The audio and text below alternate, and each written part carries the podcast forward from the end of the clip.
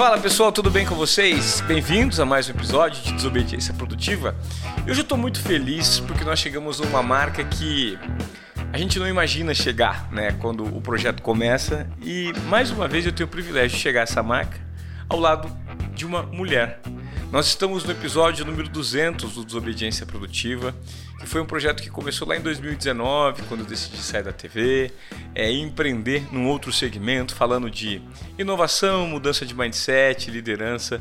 E hoje eu estou muito feliz né, por a gente ter conseguido manter por tanto tempo e ter continuidade nesse projeto para gerar provocações, insights para vocês que estão aí e que são fãs do Desobediência Produtiva, a gente fala com um público específico e tem muita gente que retorna um ponto de vista muito positivo sobre o conteúdo que a gente faz.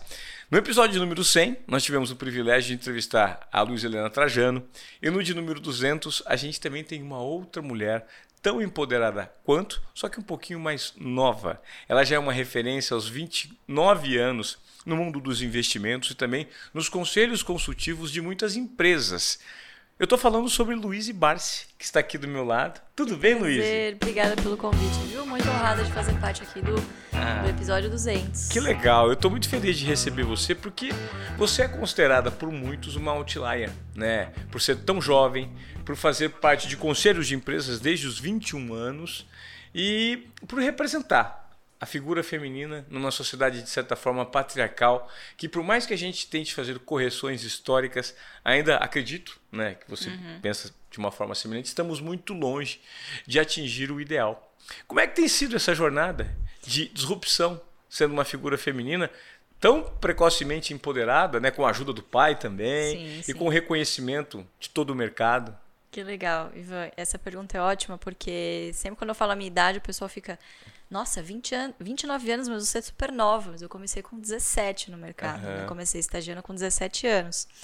E meus pais já são mais maduros, né? Então eu sempre cresci num ambiente com gente mais velha, né? Minha mãe saía para trabalhar, eu ficava com os meus avós. Você tem irmãos? Eu tenho quatro irmãos, de outro casamento do meu pai.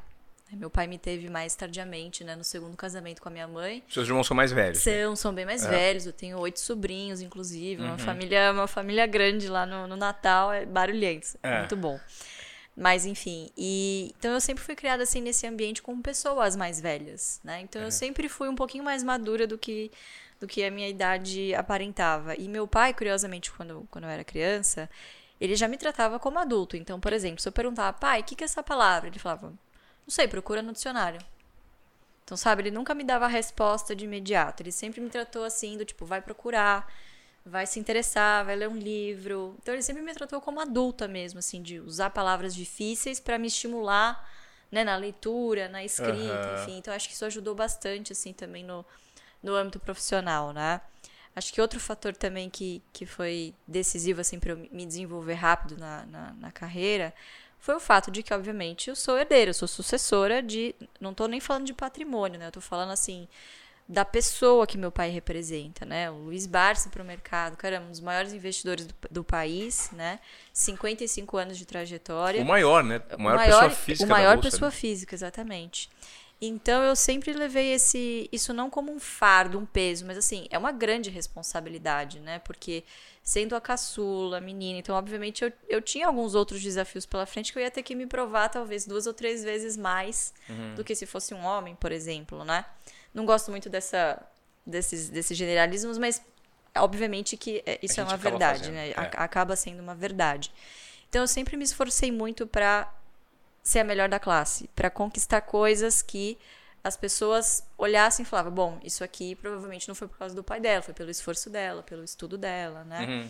Então, o fato do meu pai sempre ter me dado a oportunidade de eu me desenvolver e de ter me preparado desde cedo, né, para tocar os negócios da família, enfim, ser a sucessora. Então, acho que isso que me, me empurrou para frente, assim. Então, o legado é um grande motivador, assim, para minha vida, sabe? Imagina que você com uma história de uma pessoa com um legado de 55 anos, né, assim, de reputação ilibada no mercado, basta um erro que as pessoas obviamente vão te lembrar por esse, por esse único erro, Sim. né? E Colocar tudo a perder, né? Exatamente, os outros 55 anos. Então eu sempre levei assim essa essa tarefa, essa missão com muita responsabilidade, sabe? Eu acho que é por isso que acabei começando a trabalhar muito cedo, me desenvolvendo muito cedo, né? O que foi muito bom para mim, assim. Obviamente que eu também abri mão de algumas, de algumas coisas, fiz algumas escolhas, né? Principalmente, por exemplo, é, logo que eu descobri, né? Não sei se você sabe essa história, eu não sabia quem meu pai era. então, Desde... essa história eu ouvi, eu quero que você conte aqui para nossa audiência, no Desobediência Produtiva. Essa história é maravilhosa. Então a gente me manda mensagem: olha, eu não acredito. Eu falei, é. gente, é. pode acreditar, é verdade. É. Porque assim, a gente vivia uma vida confortável, uhum. sempre estudei em escolas particulares, mas a gente vivia no interior de São Paulo. Era uma vida muito simples. Em que lugar? Mariporã, perto ali Mariporã. de Atibaia. Sim, é. sim. Então a gente morava num sítio num sítio perto da represa. É, eu nunca fui uma criança, uma adolescente com acesso a cartão ilimitado, que fazia 50 viagens internacionais por ano, sabe? Que tinha motorista à disposição, que o pai tinha avião, barco, mansão, cobertura. Não, a gente vivia uma vida confortável, mas muito simples, que nunca me deu pistas, assim, de que meu pai pudesse ser um cara com muito patrimônio, né? Enfim, isso também foi muito bom para mim nesse sentido, porque me ensinou o valor do dinheiro, né? Ter tido educação financeira desde muito jovem, né? Uhum. E aí, quando eu cheguei na faculdade, a gente mudou de, de, do interior de São Paulo para, para desculpe, do interior de São Paulo, né, para a capital. Uhum. E eu, logo que eu entrei na faculdade, em 2012, 17 anos, eu estava passando em frente a uma banca de jornal, maio de 2012, eu nunca vou esquecer. Passando em frente a uma banca de jornal, eu vejo meu pai lá na capa da revista Exame, as maiores fortunas da bolsa. Eu falei, gente, não é possível. Alguma, alguma, pega, alguma pegadinha, tem alguma câmera aqui me filmando, né? É. Aí eu comprei a revista, lógico, li, né? Folhei no ônibus, porque eu, né, uhum. ia de ônibus para casa, ou metrô. Cheguei em casa e falei, pai, o que, que é isso aqui? Co, co, me explique isso daqui. Ele falou, não, filha, nunca falei porque não é importante. Não era isso que eu queria te passar. Né? Eu queria te dar o que você, o que você necessitava para você se desenvolver, mas é, quem tem patrimônio na bolsa sabe que você está suscetível a muita volatilidade. Claro. Né? Então ele sempre fala: o patrimônio é a métrica do ego. O que paga boleto é renda. Então você tem que focar muito na renda que o seu patrimônio vai te gerar. Hoje eu posso ser bilionário, mas amanhã acontece alguma dor de barriga no mercado, posso não ser mais. Mas são os dividendos da minha carteira que vão manter a gente numa vida confortável, etc, etc. E ali foi, nossa, assim, foi uma virada de chave muito grande, né? Primeiro uma indignação, né? Porque, caramba, eu tô aqui andando de ônibus, né? Poxa, pai, podia, né? Um motorista. um pouquinho, né? Só um pouquinho. Mas depois eu, eu entendi, agradeci muito, assim, internamente, né? Porque, de fato, isso te ajuda a valorizar muito mais, né? E eu escolhi esse caminho, eu não fui empurrada, não fui obrigada a levar esse legado adiante, entende? Então acho que esse essa era a intenção dele, né? De que se fosse para eu seguir na mesma profissão que ele, levar o legado adiante, que partisse de uma atitude minha, né? E não de uma de algo forçado da parte dele, né? Porque uhum. a gente uhum. sabe que muitos sucessores são assim, né? Você é, é muito curioso ouvir uma pessoa com esse é, nível de discernimento e é, serenidade para falar de uma situação que pouquíssimas pessoas no planeta Sim. vivem, né? Na, na verdade, uma situação, uma realidade. É. A, a gente nota que o dinheiro hoje é a principal métrica de sucesso da sociedade capitalista em que nós vivemos, né? Quem tem dinheiro uhum. é, é, famoso, é feliz, é pelo menos as pessoas imaginam que sejam, né? É a métrica de sucesso. Quem tem uhum. dinheiro tem sucesso. Existe algum aspecto negativo que você imagina que o dinheiro possa trazer?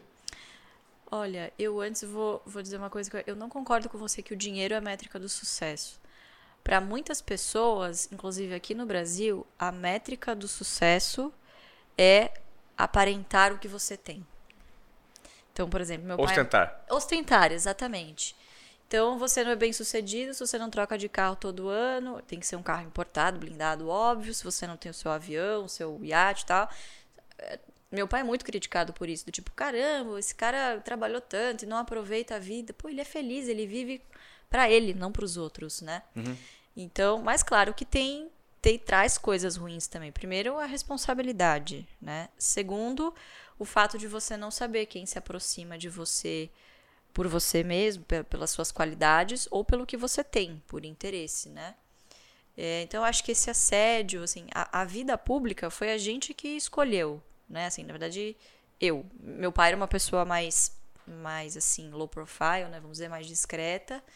Só que eu vi uma oportunidade muito grande na internet, porque aquele, aquela, aquela estampa, né? Aquela, aquele selo de herdeira já ia me acompanhar o resto da vida. Então, poxa, onde está o maior palco, a maior audiência? Onde que eu posso me expor, ser eu mesma, falar das minhas ideias, né? E não digo me desvincular, mas ser reconhecida por quem eu sou e pelo, pelo que eu penso, uhum. né?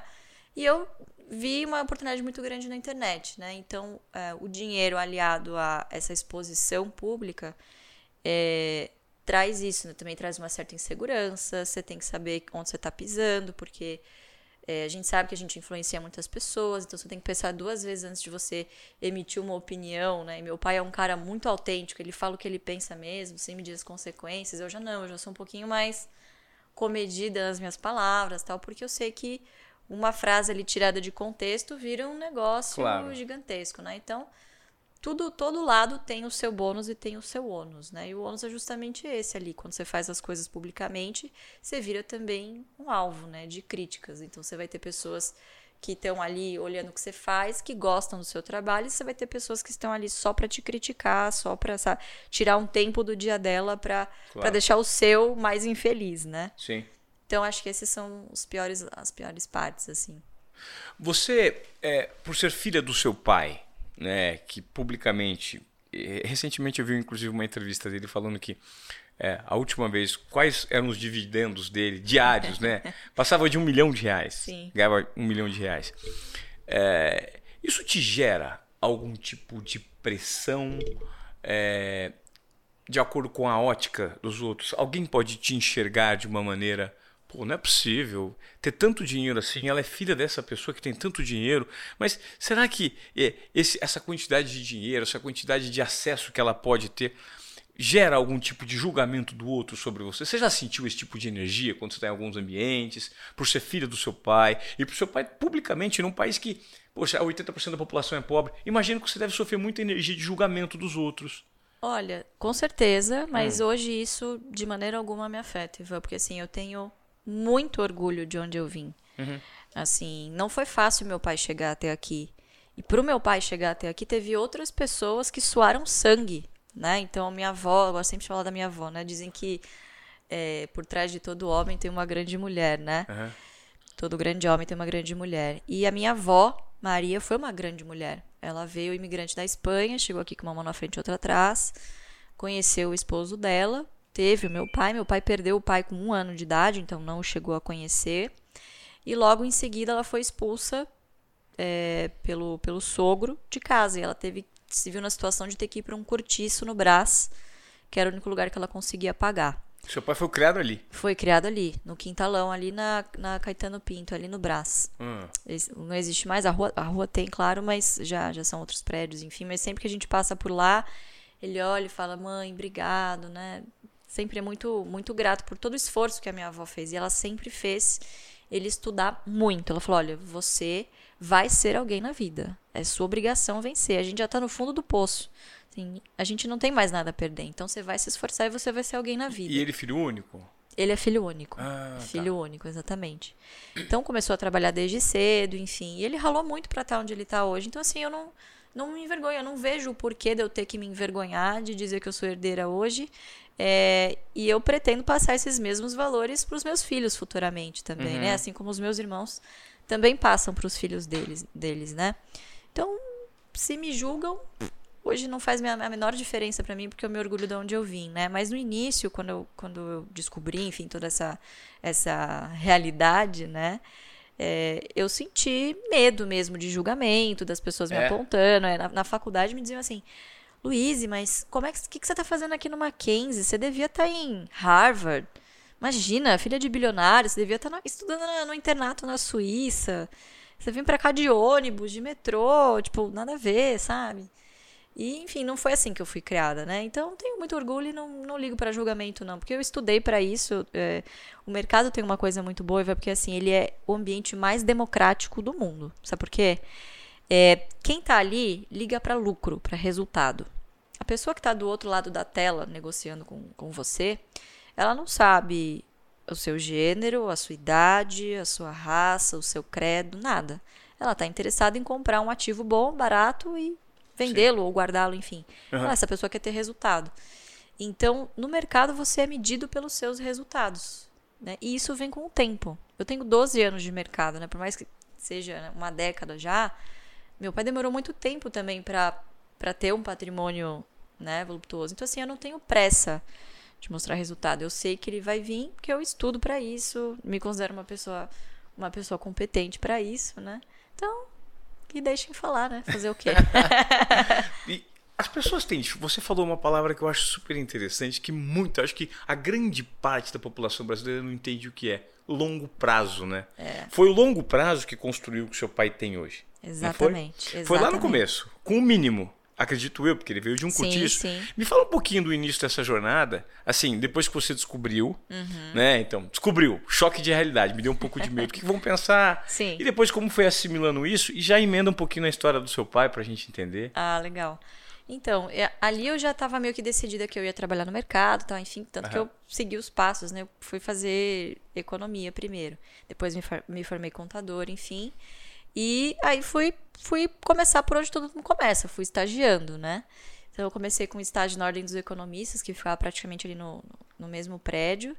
Eu estagiava, eram quatro, cinco horas de estágio, depois eu descia, ficava lá na corretora, né, assim, só vidrada. Aí meu pai falava, ah, vai levar isso aqui no cartório, vai... ficava, né, fazendo coisas, obviamente, básicas no início, e fui evoluindo. Depois fui fazendo uma carreira de analista CNPI, né, que é, o É. profissional dedicado a analisar ativos, né? Eu sou especialista em, em ações, sempre cobri o setor de utilities, que são utilidades públicas, né? Então, Aham. energia, saneamento, telecom, bancos e, e, e afins, e seguros.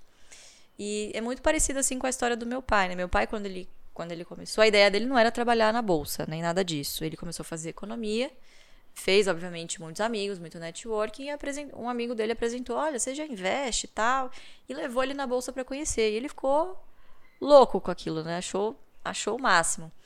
Nesse meio tempo, ele trabalhava como auditor de empresas, então ele tinha muita intimidade assim com números, né? E ele sempre auditou também empresas voltadas para o setor de saneamento Aham. e energia.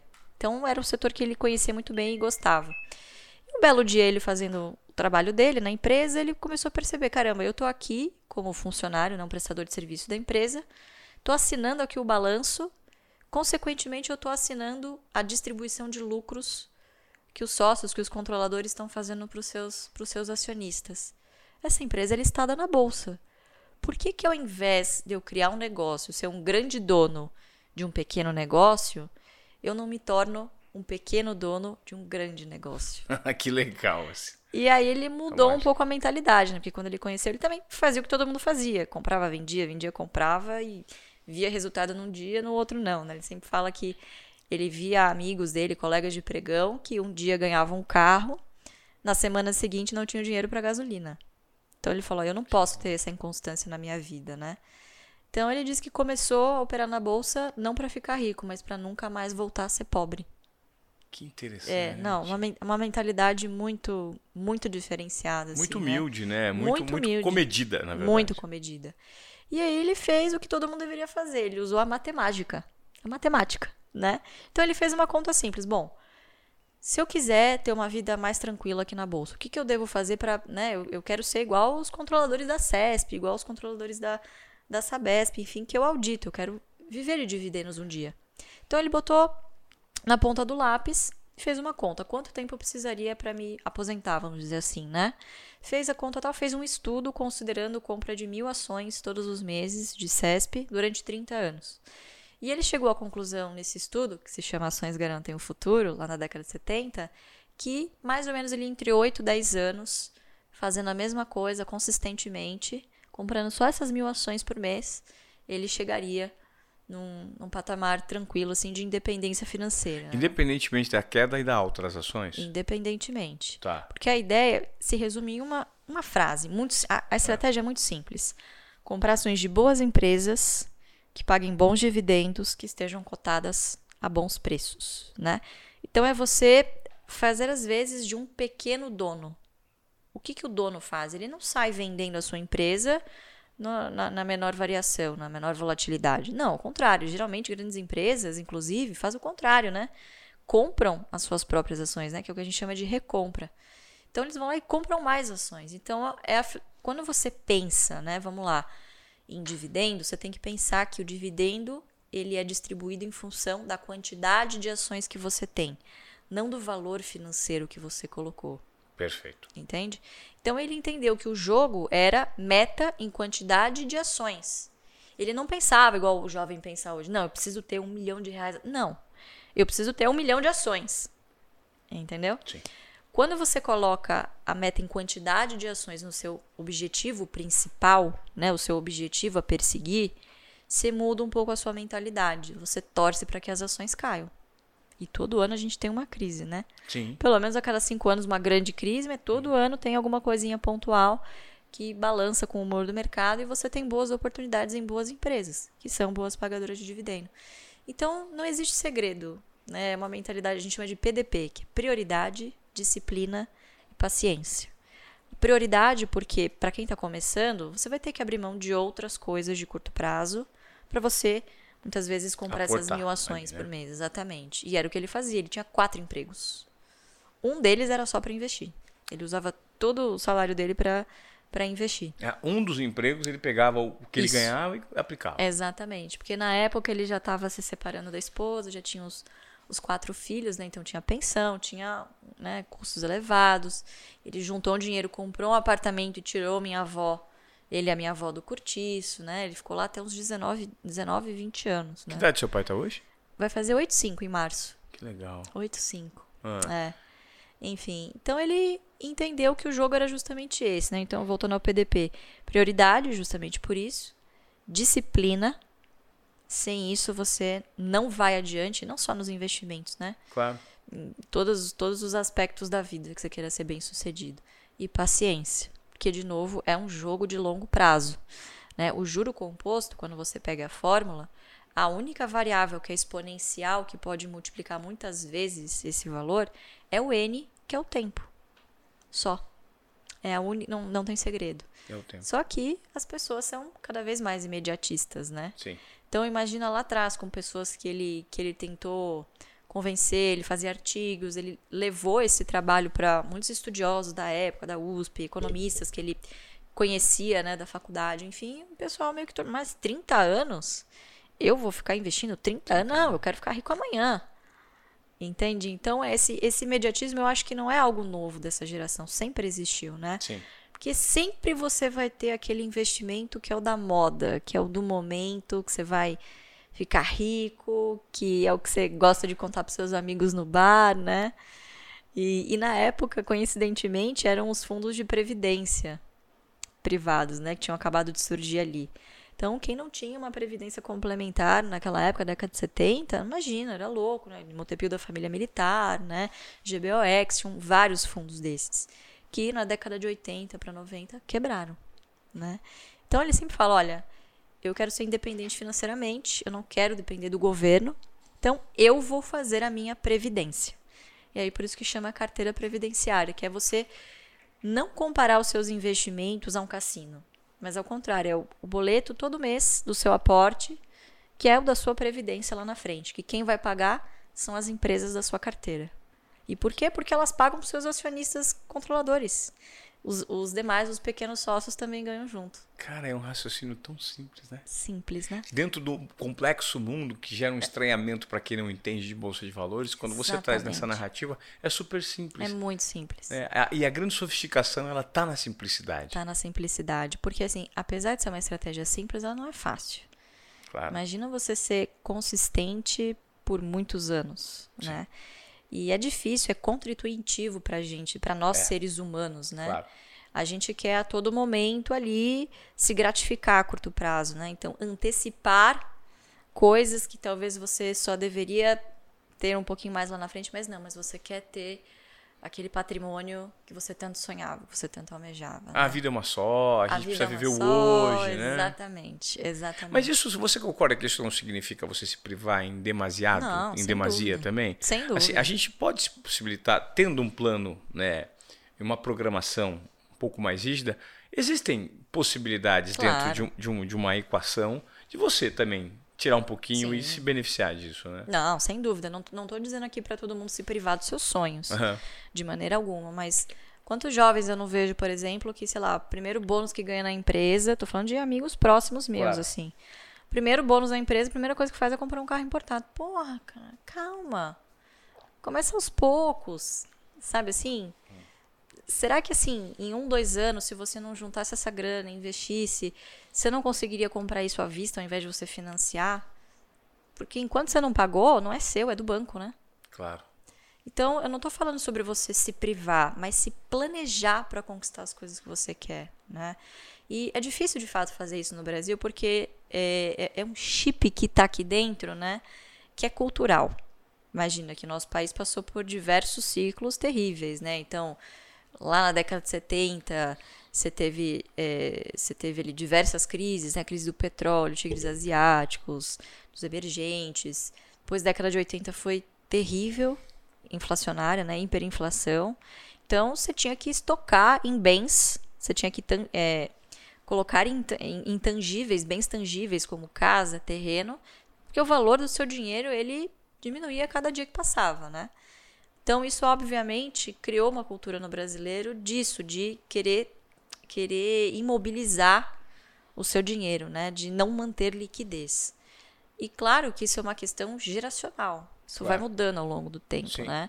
Mas é difícil você competir com uma taxa de juros de dois dígitos, né? Porque isso não incentiva o empreendedorismo, isso incentiva o rentismo. Rentismo, Né? exatamente. E você investir na bolsa de alguma forma, você está investindo na economia real. Aham. É uma forma diferente de empreendedorismo, vamos dizer assim. Claro, né?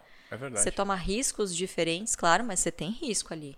Você está junto com a empresa, você é sócio. Sim. Se ela precisar algum dia, você vai ter que tirar, pode ser que você tenha que tirar do seu bolso, né? Então, isso é empreender também de uma forma diferente, obviamente, né? Nem todo mundo tem essa veia empreendedora. Tem gente que sonha em ser executivo, tem gente que sonha com carreira no funcionalismo, funcionalismo público, por exemplo. Então, essa é uma boa opção para quem quer empreender, vamos dizer assim, e ter uma segunda fonte de renda passiva lá na frente, né? Mas de fato, não quer dizer que você deva se privar de todos os seus sonhos. Eu estou dizendo mais para se planejar até você chegar nesse momento. Pela primeira vez na minha vida, eu vi alguém falar com tanta calma, serenidade e de uma maneira tão simples e assertiva sobre bolsa de valores e sobre ações. É impressionante o talento que você tem para comunicar isso. Me chamou a atenção. Que legal, obrigada. E sobre isso, eu gostaria de saber como você está colocando à disposição das pessoas essa habilidade, né, de saber se comunicar tão bem e esse conhecimento adquirido não só na sua criação, mas também durante a sua jornada de preparação para o público. Legal. Você sabe que começou, inclusive, com uma desobediência. É, e produtiva? Produtiva, Produtiva. muito produtiva. eu, como eu disse, né, eu estava fazendo a minha carreira de, de analista já há algum tempo. E em 2019, eu vi ali uma oportunidade de empreender. Não sabia que estava empreendendo, claro, Tá. né? Mas eu vi ali uma oportunidade de me expor na internet. Meus outros sócios, né, o Fábio e o, e o Felipe, eles também eram pessoas de mercado, já conheciam a gente há algum tempo. E o, Fe- o Fábio chegou para mim e falou: Lu, caramba, você já está em rede social e tal. E se a gente fizesse um curso para multiplicar isso, né? Marketing digital tá vindo forte, meu, tem tanto influenciador aí, sabe, que nunca investiu na vida e tá falando de ações. Sim. O seu pai é um patrimônio nacional, sabe? Um patrimônio da- do nosso país. A gente tem que falar da, da estratégia dele. Falei, Fábio, genial, vamos fazer isso. E o Felipe veio junto, né? Um cara que tem vasta experiência assim, de executivo, estava fazendo uma transição de carreira para o mercado financeiro. Então eu acabei me tornando amiga dos meus sócios no meio desse processo. E lá em 2019 a gente resolveu lançar um curso que se chama Jeito Barço de Investir, que existe até hoje, o carro-chefe da empresa até hoje. E começou, obviamente os primeiros dias não foram muito bem, mas aí foi, foi indo, foi indo, foi indo, fu- através de networking, aí saiu, saiu, numa, saí numa entrevista, saí em outra, falei com alguns jornalistas que eu, que eu conhecia, aí o negócio começou a bombar na internet. Tá. E começou a ir muito bem. Quando chegou lá no meio do ano, eu não estava aguentando, porque eu, eu tinha horário para entrar na corretora e não tinha horário para sair, principalmente em épocas, temporadas de balanço, né? Então, o analista ele precisa ficar ali, entregar o relatório o mais rápido possível depois que sai o balanço, senão a informação já não é mais fresca, né? Já não tem mais, já não tem mais validade, porque outras pessoas já postaram. Então, eu tinha uma rotina, assim, bastante puxada. Foi uma época que eu, inclusive, engordei muito, eu tive burnout, porque eu tinha ali os meus compromissos de analista e depois das 7, 8 horas, eu trabalhava na segunda jornada, que era no AGF, Noções Garantem o Futuro. E aí chegou lá no meio do ano, eu falei, pai, não tá dando mais para mim, vou ter que fazer uma escolha. Eu vou abdicar de ser analista.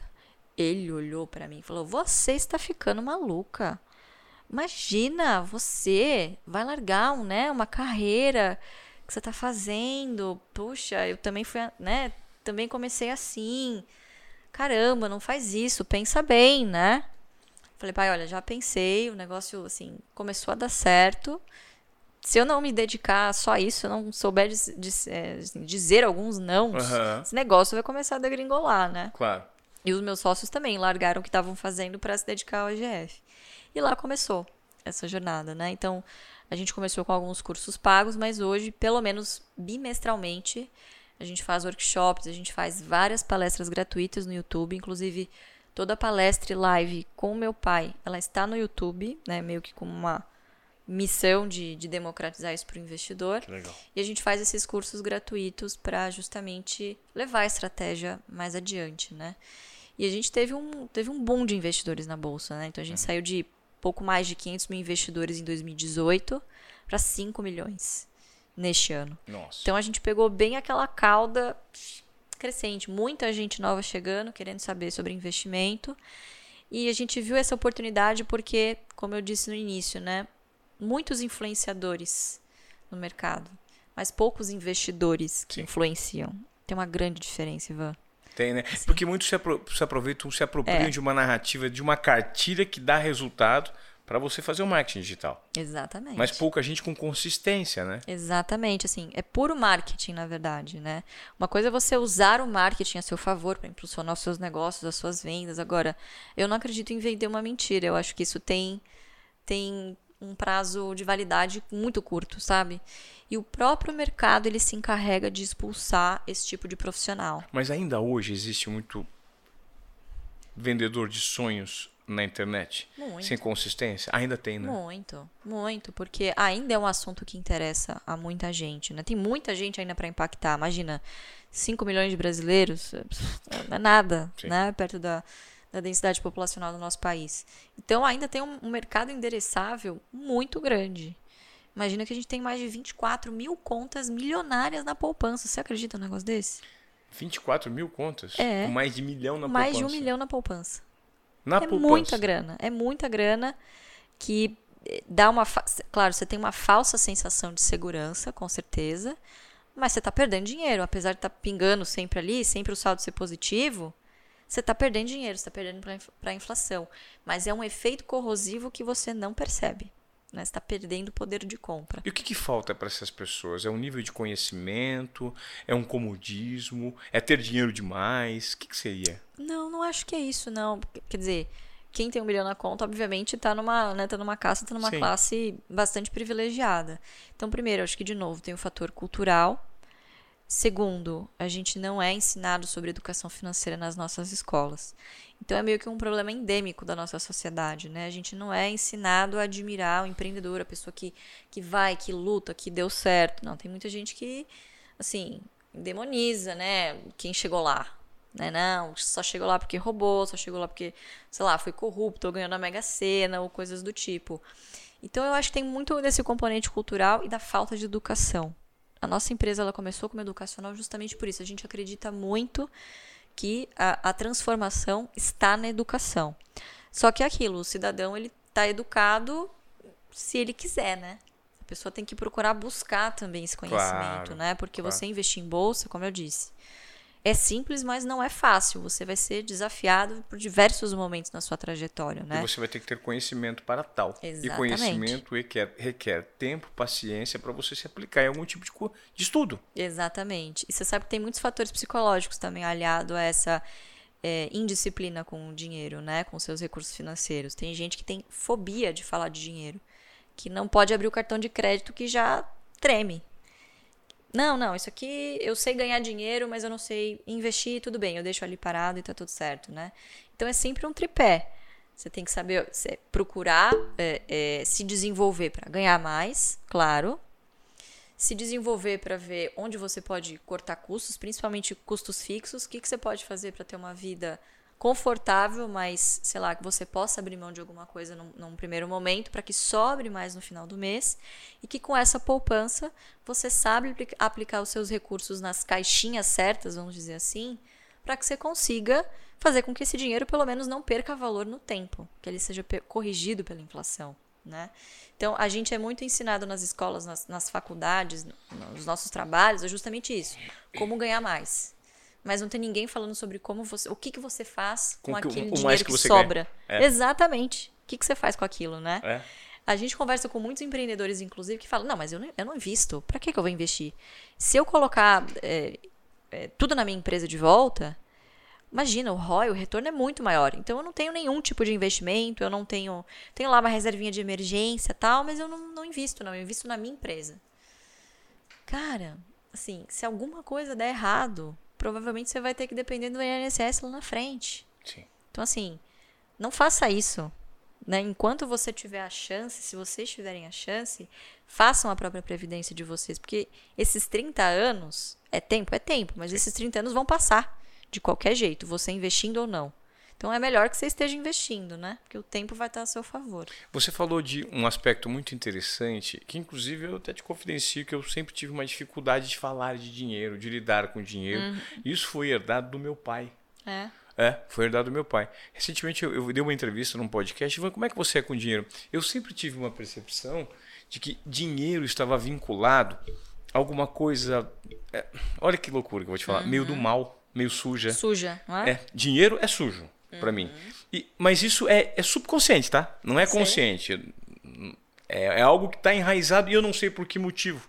Mas ter dinheiro ou lidar com dinheiro ou pensar em dinheiro parece algo que sempre parecia algo que me, me gerava um certo calma aí cara será que eu vou me submeter isso eu, será uhum. que eu, não tô, eu tô me vendendo para ele né para o dinheiro e existem muitas pessoas que infelizmente ainda lidam com isso. Eu queria que você me.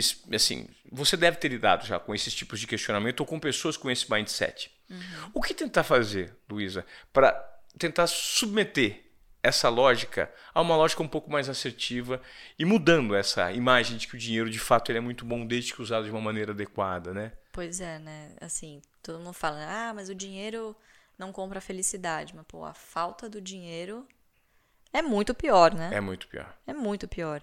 Então, assim, convenhamos, assim, quem tem uma independência financeira já está com boa parte do, dos grandes problemas do brasileiro resolvidos. É. Então, assim, você tem um conforto extra de resolver outros quesitos da sua vida, né? Você pode se dar a liberdade, o luxo de dizer não, por exemplo. Imagina, isso é liberdade plena. Você poder falar isso sim, isso não. Isso não. É isso. Entende? É você, você lidar com dinheiro não quer dizer que você seja escravo dele né? É uma linha muito tênue, com certeza, né? Não, não digo que valha tudo por dinheiro. Tem que ter um limite para isso, né?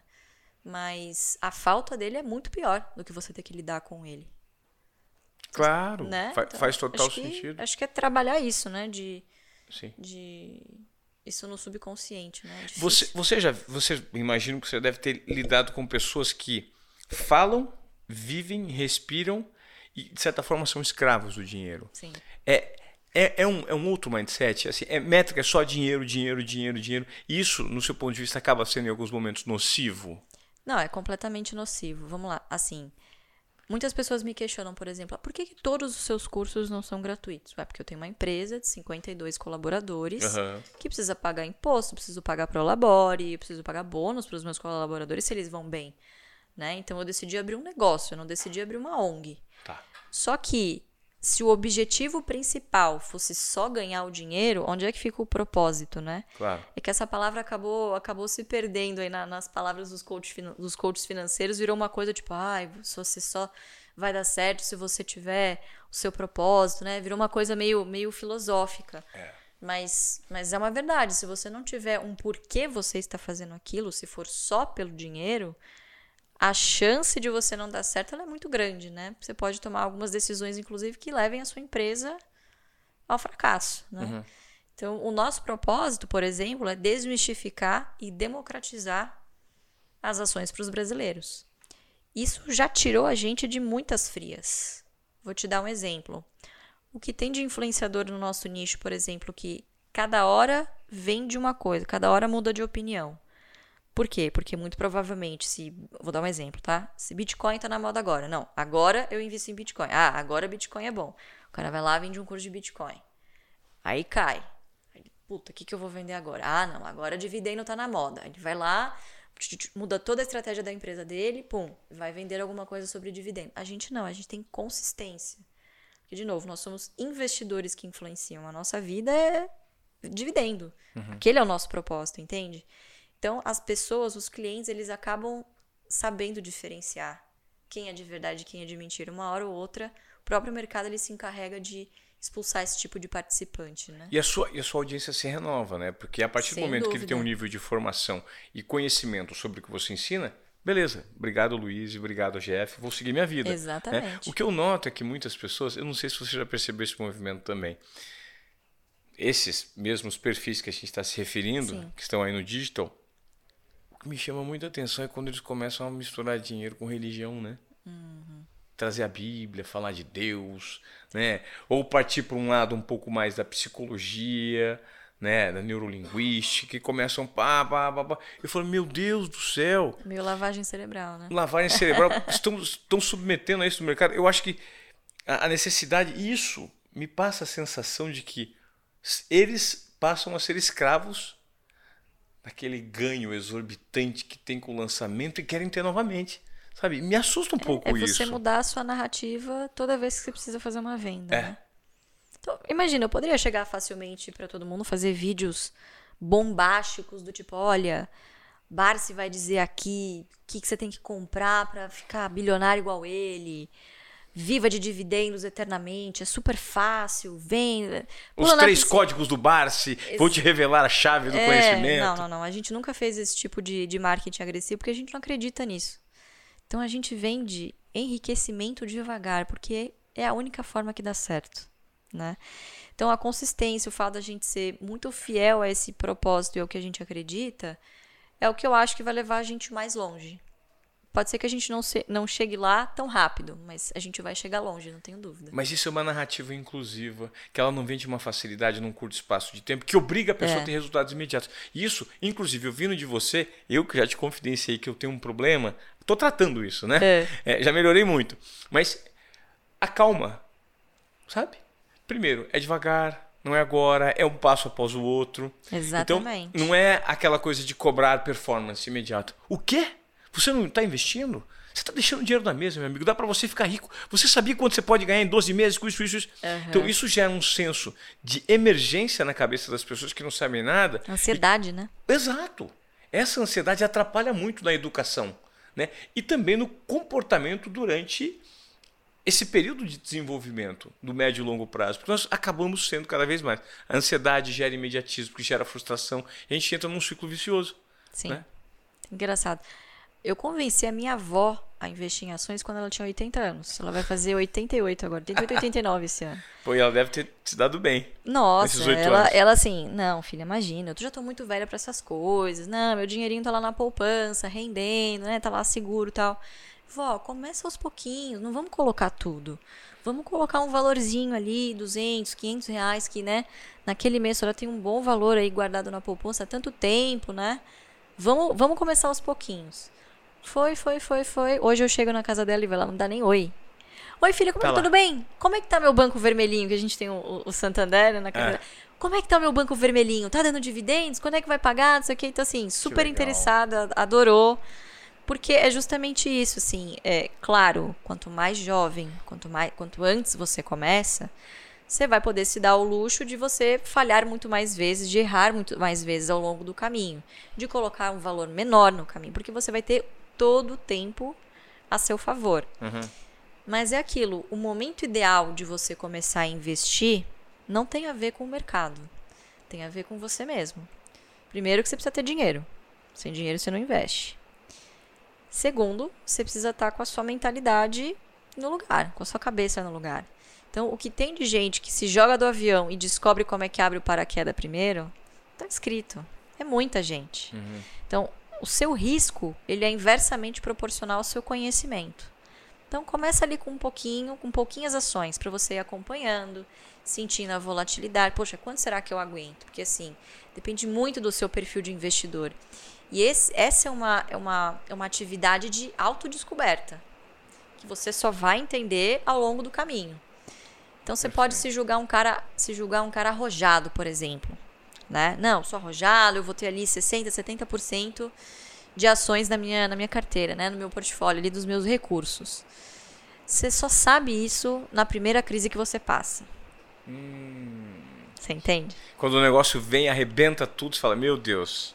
Você perde o chão. Você perde o chão, né? Você não dorme, você tem ali taquicardia, meu Deus, o que, que eu fiz? Acho que eu não era tão arrojado assim. Uhum. Então você vai se descobrindo. Então o que a gente fala para as pessoas é: começa devagar. Né? Imagina, você não vai se jogar de uma vez numa piscina gelada. Sim. Você coloca ali primeiro o pé, aí você, opa, né? Já dá para entrar, né? Coloca a perna, tal. Quando você vai ver, você já se acostumou com a temperatura e tá tranquilo, né? Essa sua formação, esse conhecimento, é, te rendeu, né? E te rende é, cadeiras em vários conselhos no Brasil. Sim. Isso chama muito atenção porque no Brasil conselheiros necessariamente que dominam as empresas são majoritariamente os homens, acima dos 45, 50 anos, com um nível tradicional de formação. Uhum. E você veio, de certa forma, para disruptar esse mercado. Como é que é mergulhar nesse mercado e qual que é o tipo de demanda que existe que você acredita, por exemplo, que as novas gerações podem contribuir com essa lente mais fresca, mais conectada e que de repente possa abrir espaço para outras pessoas e outras figuras como você? Sim, né? é legal isso, sim. O que eu vejo muito, uma diversidade que funciona demais é a diversidade etária. Uhum. Você tem ali um conflito de pensamento natural entre as gerações, Uhum. né? Então você tem uma geração que às vezes é mais mente aberta, mais voltada, né? Mais assim, o que eu vou dizer, aberta a novas tecnologias, a inovação. E do outro lado você tem uma geração que ela é mais conservadora, né? Não, o que eu tô fazendo não tá dando certo, não vamos continuar assim.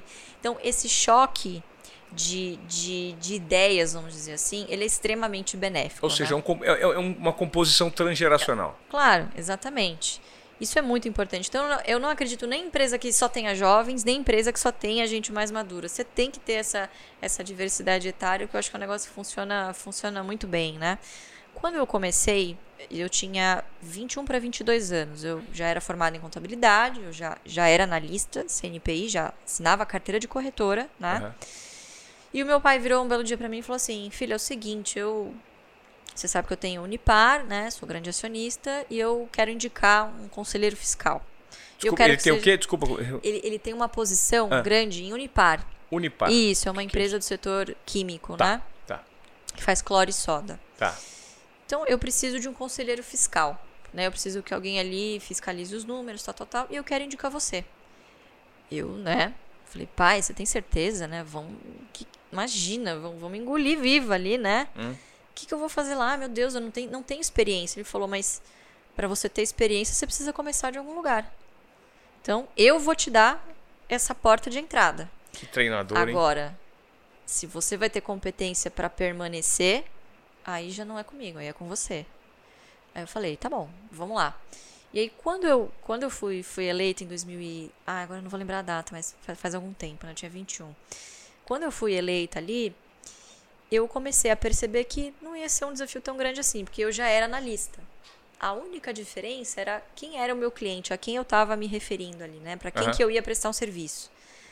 Como analista, o meu papel era dizer, olha, compra, vende ou neutro, né? Não faz nada. Para o investidor, para o cliente da corretora. Tá. Do lado da empresa, é diferente. Eu vou estar analisando o balanço, claro, em prol desse investidor, mas eu vou aconselhar a empresa. Então é só uma mudança de chave de quem é o seu cliente, é para quem que você está atendendo. Tá. Então eu já fazia isso. Eu já tinha costume de visitar a empresa, de fazer análise, de, de de olhar balanço é, nos mínimos detalhes. E eu passei a fazer isso agora como conselheira fiscal, representando os acionistas, fiscalizando os órgãos de governança, os órgãos de administração. E comecei, e não parei mais, assim. Não parei mais. E você acredita que hoje, é, com essa, essa certa dose de experiência que você tem, algumas barreiras já foram vencidas ou você ainda enfrenta alguns questionamentos por ser mulher, ser ainda jovem, nessa sociedade que a gente vive? Como é que está esse movimento? Por ser mulher e por ser jovem, não. Tá. Sendo bem honesta, uhum. tá? Porque assim, é, eu tô há oito anos já nessa como carreira de, de conselheira, né? Tanto administração como fiscal. Eu acho que ninguém permanece tanto tempo se não tivesse competência. Vou ser uhum. bem honesta, porque assim, é um negócio que, de novo, o próprio mercado ele se encarrega de, te, de expelir profissionais que não, não, não dão conta do recado, uhum. né? É uma responsabilidade muito grande você ser conselheiro de uma empresa, porque uma decisão sua afeta milhares de empregos diretos e indiretos, milhares uhum. de famílias, né? Então, eu sempre busquei essa responsabilidade, é, olhar documentos além daqueles que, que eram providenciados na reunião, visitar as empresas em loco, então ir no chão de fábrica, conversar com outros níveis gerenciais, não só me ater a níveis de alta direção. Ah, interessante. Né? Não, não colocar em pedestal executivo. Sabe por quê? Porque o executivo está trabalhando para acionista. O conselheiro, ele trabalha para o acionista. Sim. Ele deve explicações ao acionista. Então, assim, nunca teve um acionista que tenha votado em mim, enfim, que eu não tenha respondido, que eu não tenha não tenha me prontificado a atender, a, responder dúvidas, né? Claro que muitas informações não, não podem ser ditas, mas de, de meio que é, é, me responsabilizar por aqueles atos que, estão sendo falados, né? Então, assim, a questão da idade, de novo, também é um mercado meritocrático no sentido de se você não tem, não traz resultados, né?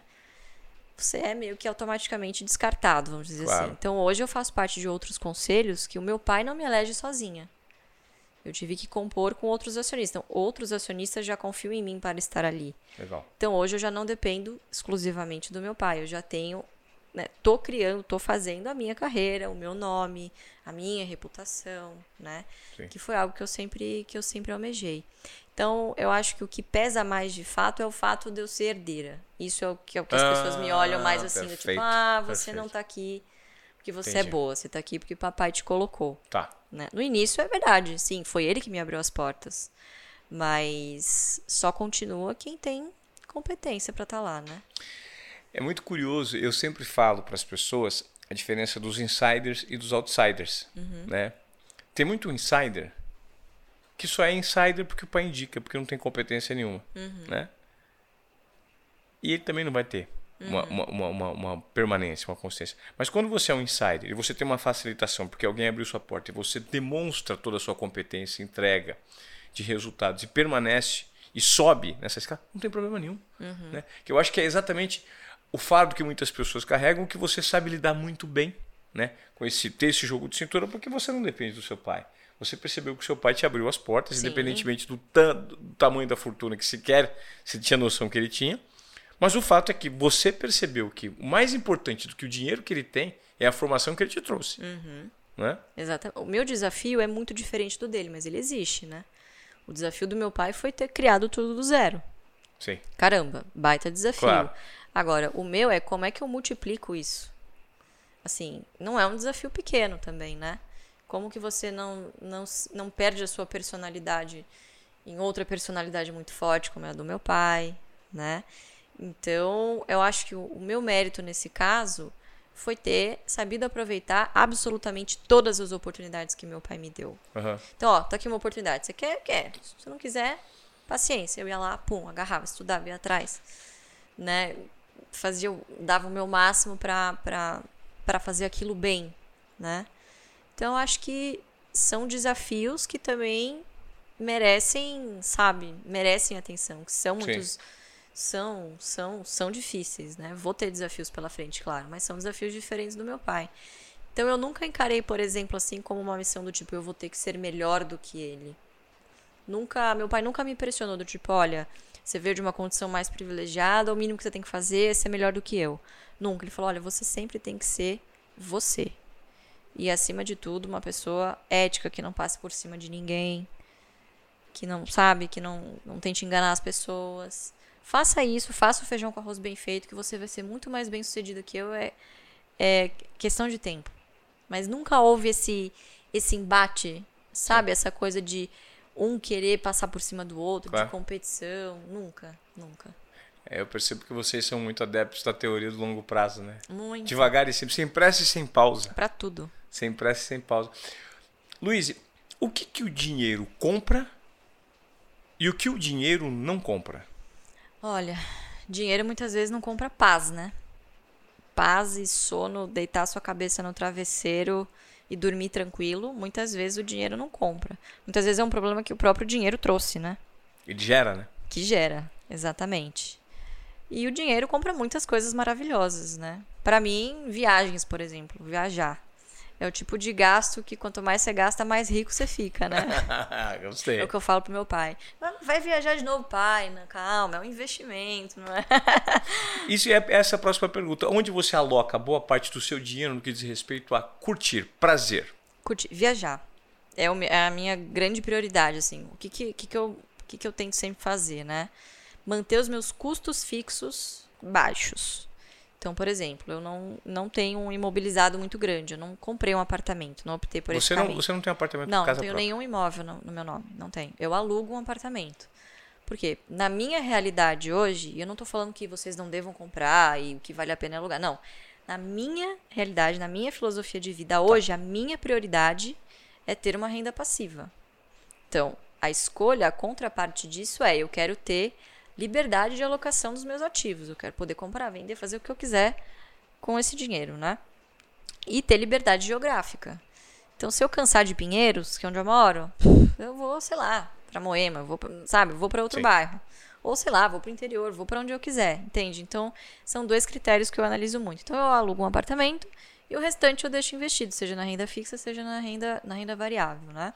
Então, o fato de eu ter custos fixos baixos me permite, vez ou outra, né? Você ter um custo variável mais flexível. Legal. Então hoje eu tenho a liberdade de, poxa, se eu quiser viajar mês que vem, eu, eu consigo viajar mês que vem. Mas não, poxa, eu tento me programar com antecedência para comprar uma passagem melhor. Sabe, é, é uma questão de bom senso, Ivan. Você não precisa. Não precisa de muito para você ter bom senso com o seu dinheiro, né? As pessoas geralmente costumam ter bom senso, por exemplo, vai para aproveitar uma promoção na Black Friday e não tem o mesmo cuidado com outras outros critérios que envolvem esse mesmo bom senso na alocação do seu dinheiro, sabe? Sei. Então é sempre que você vai fazer um, um, grande investimento ou ter um grande gasto, é pensar: eu preciso daquilo? Preciso. Eu preciso agora? Será que eu consigo me programar para chegar lá? Né? Se a resposta for não, eu não preciso, bom, então depois eu vejo. Adia. Adia. Se planeje. Exatamente. Né? Exatamente. E como que você faz com a alocação do seu tempo? Porque é um outro ativo muito importante que nós temos hoje. A gente fala muito de dinheiro, mas o nosso tempo é algo que é, a gente caminha para a escassez. O dinheiro pode a gente está caminhando sempre né, no longo prazo para que ele aumente. Sim. Mas ao contrário do tempo, o dinheiro né? Ao contrário do dinheiro, o tempo a gente está caminhando para a escassez. Qual é o valor que você dá para o seu tempo e como você tenta gastar ele de uma maneira mais assertiva possível? Olha, eu vou falar assim, eu, eu estou em construção nesse, nesse quesito, vou uhum. ser bem honesta com você. Eu, a gente comentou, né? Eu comentei lá quando a gente fundou a empresa. Obviamente, quando você começa a empreender, você é CEO e copeiro, né, da sua empresa, né? Então uhum. você faz, você faz tudo, você tira o lixo, ao mesmo tempo que faz live, ao mesmo tempo que faz o lançamento, ao mesmo então, por sorte, eu tinha outros dois sócios maravilhosos, né? A gente, se, a gente sempre divide o nosso tempo em função da empresa, mas é o início é, é difícil, né? É penoso, você tem que fazer, tem que fazer de tudo. E ali naquele momento eu meio que desviei a minha atenção completamente assim da minha saúde física, da minha saúde mental.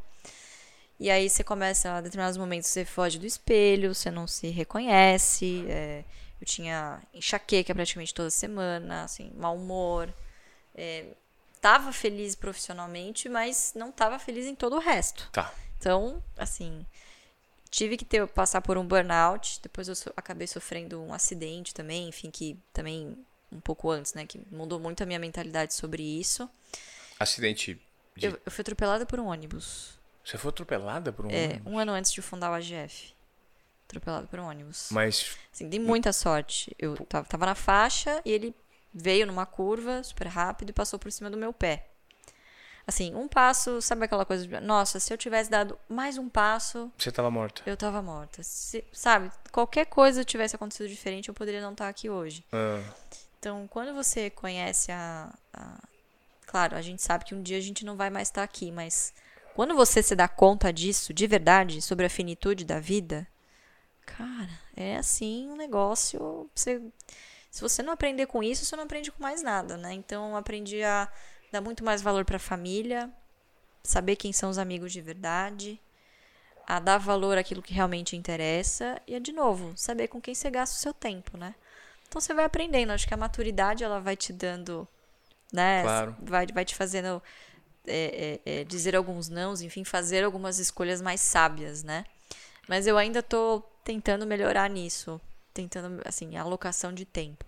Então eu tive esse burnout em 2019 para 2020 e ali eu falei não, eu preciso mudar. Fui num médico e ele falou assim pra mim: olha, vou, vou dizer na sua, né, numa linguagem que você entenda, Luiz. Pra que tanto dividendo se você não vai provavelmente chegar aos 60 anos para usufruir deles? Você tá pré-diabética, seu cortisol tá lá em cima, você vai, ter, você vai cair dura aqui a qualquer momento. Assim, né, que ele me deu a notícia. Ou você muda, ou, né, é isso que vai acontecer mais cedo ou mais tarde. A obesidade é uma doença terrível, né? sim. E aí eu falei, bom, tá bom, vou mudar. né? Eu vou aplicar a mesma filosofia que eu aplico para os investimentos, que eu já deveria ter feito há muito tempo, na minha saúde, na minha vida pessoal. Né? Então, quando o seu objetivo é perder 10 quilos em duas semanas, você faz coisas malucas. Talvez você chegue nesse objetivo, talvez não, mas muitas pessoas acabam chegando e no dia seguinte voltam à rotina anterior e tem um efeito rebote e volta tudo de novo. Mais uma vez, o curto prazo em vez do longo, né? Exatamente. Então, assim, aplicar o que eu uso nas finanças, nos investimentos, que é o mais difícil para a maioria das pessoas, na minha vida pessoal. E você consegue hoje? Você Hoje faz eu isso? Faz exercício físico, Hoje cuida dos outros obrigo, pilares. né? É? Não é algo que eu ame, mas Aham. eu, obrigo. Ser adulto é isso, né? Você Sim. Acordar e ter que fazer as suas tarefas, independente de você gostar ou não, né? Aham.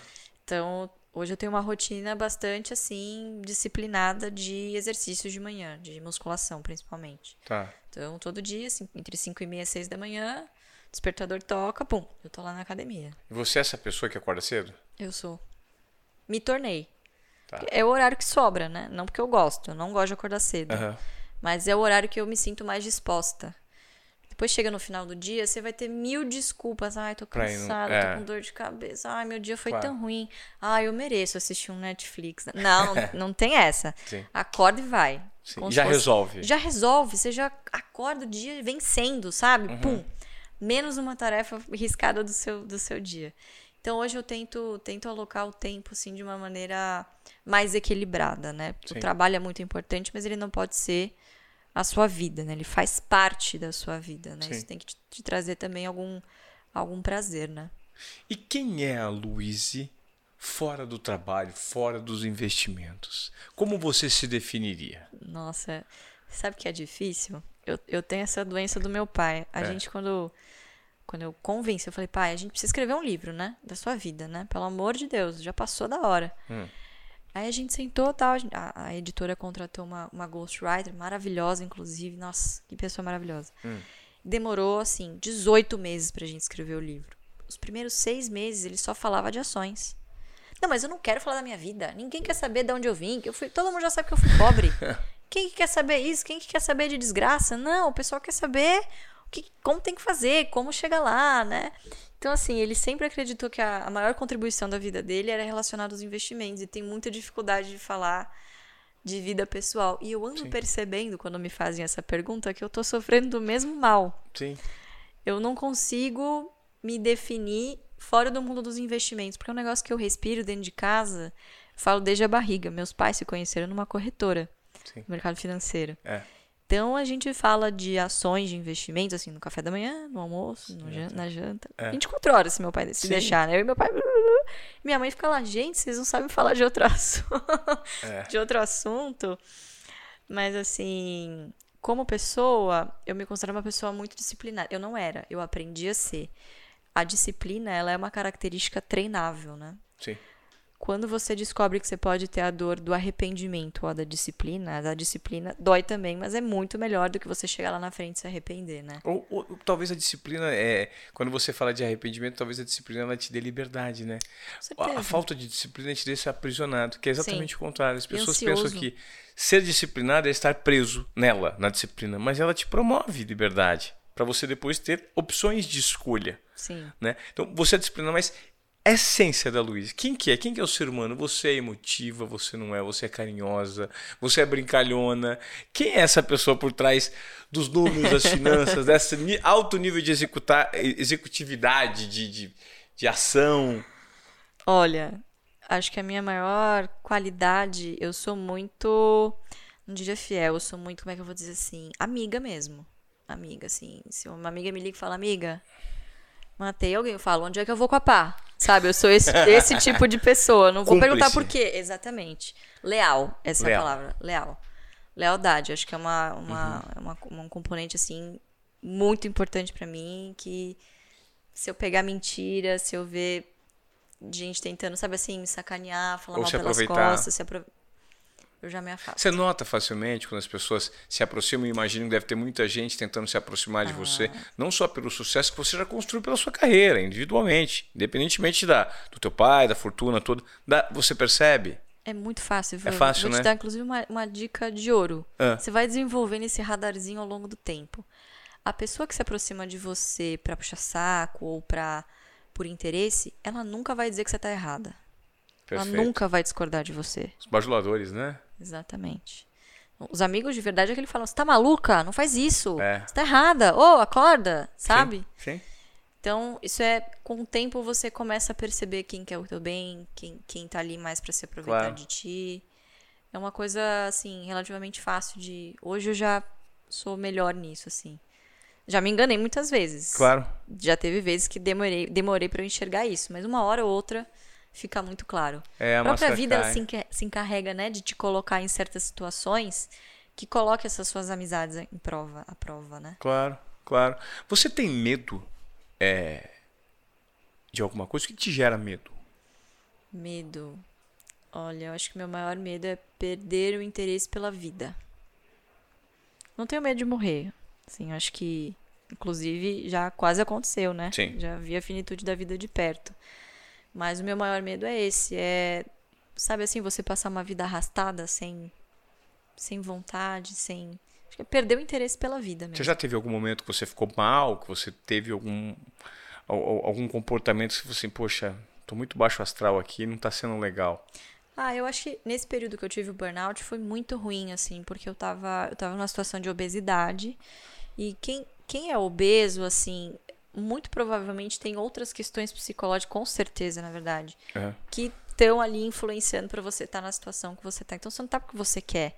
Você foi meio que sendo conduzido a isso, sabe? É uma, é uma, é uma sensação de aprisionamento, de você, sabe, de se olhar no espelho e não se reconhecer. Quem é essa que deixou chegar a esse ponto? Uhum. Então eu me sentia uma pessoa hipócrita. Como é que eu falo para as pessoas fazerem o mais difícil, né? Aquilo que eu disse, né? Olhar os seus investimentos para longo prazo, faça objetivos, metas críveis, né? Não deixe para segunda-feira, come, comece. E eu não aplicava isso para o meu próprio corpo, né? Nosso corpo é nosso templo, né? Claro. Então, essa fase, assim, 2019, 2020, foi muito difícil para mim nesse sentido, assim, psicologicamente, sabe? Para eu me desvencilhar do tipo, olha, só depende, algumas coisas só dependem da gente, né? Então, as pessoas não querem enriquecer, elas querem ser enriquecidas. As pessoas não querem emagrecer, elas querem ser emagrecidas. Uhum. Entendem? Elas querem uma pílula mágica, uma injeçãozinha mágica que faça tudo por elas. E o resultado ele vem de pequenas atitudes diárias e constantes que vão se somando, né? E que no final você pode chegar no objetivo que você quer, né? Tem alguma pergunta que eu não te fiz e que você gostaria de responder? Ai, que difícil. Não, acho que Não? a, gente A gente- falou de tudo. Falou de tudo? Ó, uma pergunta que sempre me fazem, Ah. você não fez aqui, que bom, é o que, que você tá comprando? É sempre assim, eu sempre falo, não, é longo prazo, gente, vamos comprar. O que que você tá não, comprando? tá bom, mas o que, que você tá comprando? Tá, agora vamos pro pro que interessa. Ah, o que todo você mundo tá quer saber. É a, pergunta, é a pergunta de um milhão de dólares, né? O que, que você está comprando? Olha, a gente sempre fala de cinco setores É. na bolsa, né? Falando um pouquinho mais de, de, de estratégia em si, Tá. que é o setor BEST. BEST de melhor mesmo, É. né? Então é o acrônimo. Bancos, energia, seguro, saneamento e telecom. Incrível. O que, que essas empresas têm em comum? né? Algumas características. Primeiro, a perenidade dos seus negócios. Né? Então, o que, que é perenidade? Imagina, a gente já falou sobre isso aqui, né? Os diversos ciclos e dificílimos ciclos econômicos que o nosso país, né? Que o mundo, enfim, passou. E a humanidade sempre encontra um jeito de se recuperar e se recuperar geralmente melhor do que antes, né? Aham. Seja através da tecnologia, enfim, de novas, novas, novas formas de pensar, né? Então, esse tipo de setor, ele já se provou muitas vezes no tempo. Ele tem essa sustentabilidade. Por quê? Você chega na sua casa, mesmo que todas as luzes estejam desligadas o dia inteiro, vai chegar no final do mês e você vai ser cobrado pela energia elétrica da sua casa. Então é um boleto que você não pode fugir. Não. Seu cartão de crédito é a mesma coisa. O celular, então, nem se fale, né? A gente não vive mais sem dados, sem Perfeito. internet. Então, é uma conta que você vai priorizar. Claro. Então, em períodos de crise, o que, que você vai fazer? Você vai comprar mais um tênis ou você vai pagar a sua conta de luz? Você precisa escolher. Você vai, Claro, né? pagar a conta de luz. instintivamente você vai comprar, você vai pagar a sua conta de luz. Perfeito. Então isso dá uma solidez, uma resiliência muito grande para esse tipo de empresa, para esse tipo de negócio. Tá. Segundo, essa resiliência ela traz uma outra consequência natural, que é a previsibilidade de fluxo de caixa. Então, essa empresa tem ali uma série de clientes cativos. Pode ser que ela tenha alguma inadimplência em determinado momento, claro, mas ela sabe ali, baseado em um longo histórico, os clientes que são bons pagadores, os clientes que são maus pagadores. Então, você tem ali uma previsibilidade, tá? E por fim, são empresas que geralmente, dada essa previsibilidade, têm margens robustas, são Sim. margens folgadas que permitem que essa empresa reinvista no seu próprio negócio e que ainda assim, no final do ano, sobre mais um recurso para ele remunerar a todos os seus sócios. Perfeito. Então, são boas pagadoras de dividendo. Então, são alguns pilares, assim. Claro, não é fechar o olho e sair comprando tudo que é desse setor, né? Esse é um filtro inicial para quem está começando. né? Legal. Então, você meio que começa ali entendendo o que, que você não quer para sua carteira também, né? Às vezes, quando você começa do não, o que você não quer, Já te ajuda. você já elimina, eu diria que 80% das outras empresas que você não precisa nem olhar. Então a gente tem também um outro macete, que são esses cinco setores para Tá. fugir pelo menos no início. Aviação civil. Quantas empresas a gente já não, não conheceram que, que, que faliram nos últimos 20, 30 anos, né? A líder de mercado hoje não era líder de mercado há 10 anos atrás, né? Então, o setor extremamente difícil, margem muito apertada, quer dizer, o que sobra de lucro, né, da receita, o que sobra de lucro é tão pouco que essa empresa tem que reinvestir em si mesma, só sobra para ela reinvestir Sim. no seu capital de giro, no, né, no seu CAPEX, enfim. Perfeito. Então, aviação civil, um negócio muito difícil. Construção civil também, apesar de ser um, um- um setor extremamente essencial, multiplicador de renda, ele é um setor extremamente volátil, extremamente cíclico. Também a gente tem um longo histórico de incorporadoras, construtoras que não sobreviveram ao longo do tempo, apesar de ser, ser um setor também muito importante. Frigorífico e proteínas, também extremamente cíclico, exposto a variáveis, a externalidades, né, que a gente chama, que não estão sob o controle dessas empresas. Então, por exemplo, controles sanitários, eh, política internacional de Claro. segurança alimentar, né? Então, tem muitas questões ali, preço de, de commodity. Então, imagina que essa empresa tem que ter no balanço dela contabilizado desde o grão que alimenta os seus animais até o próprio preço desses animais, sabe? Da- de todas as commodities. Então, assim, você não controla o preço das commodities. Também é um setor bastante difícil. E varejo. Varejo e lazer. Turismo. Varejo, eu acho que é o que está mais óbvio, né? Durante esse ano, né? A gente É tem várias impressionante essa crise do varejo. né? Impressionante, impressionante.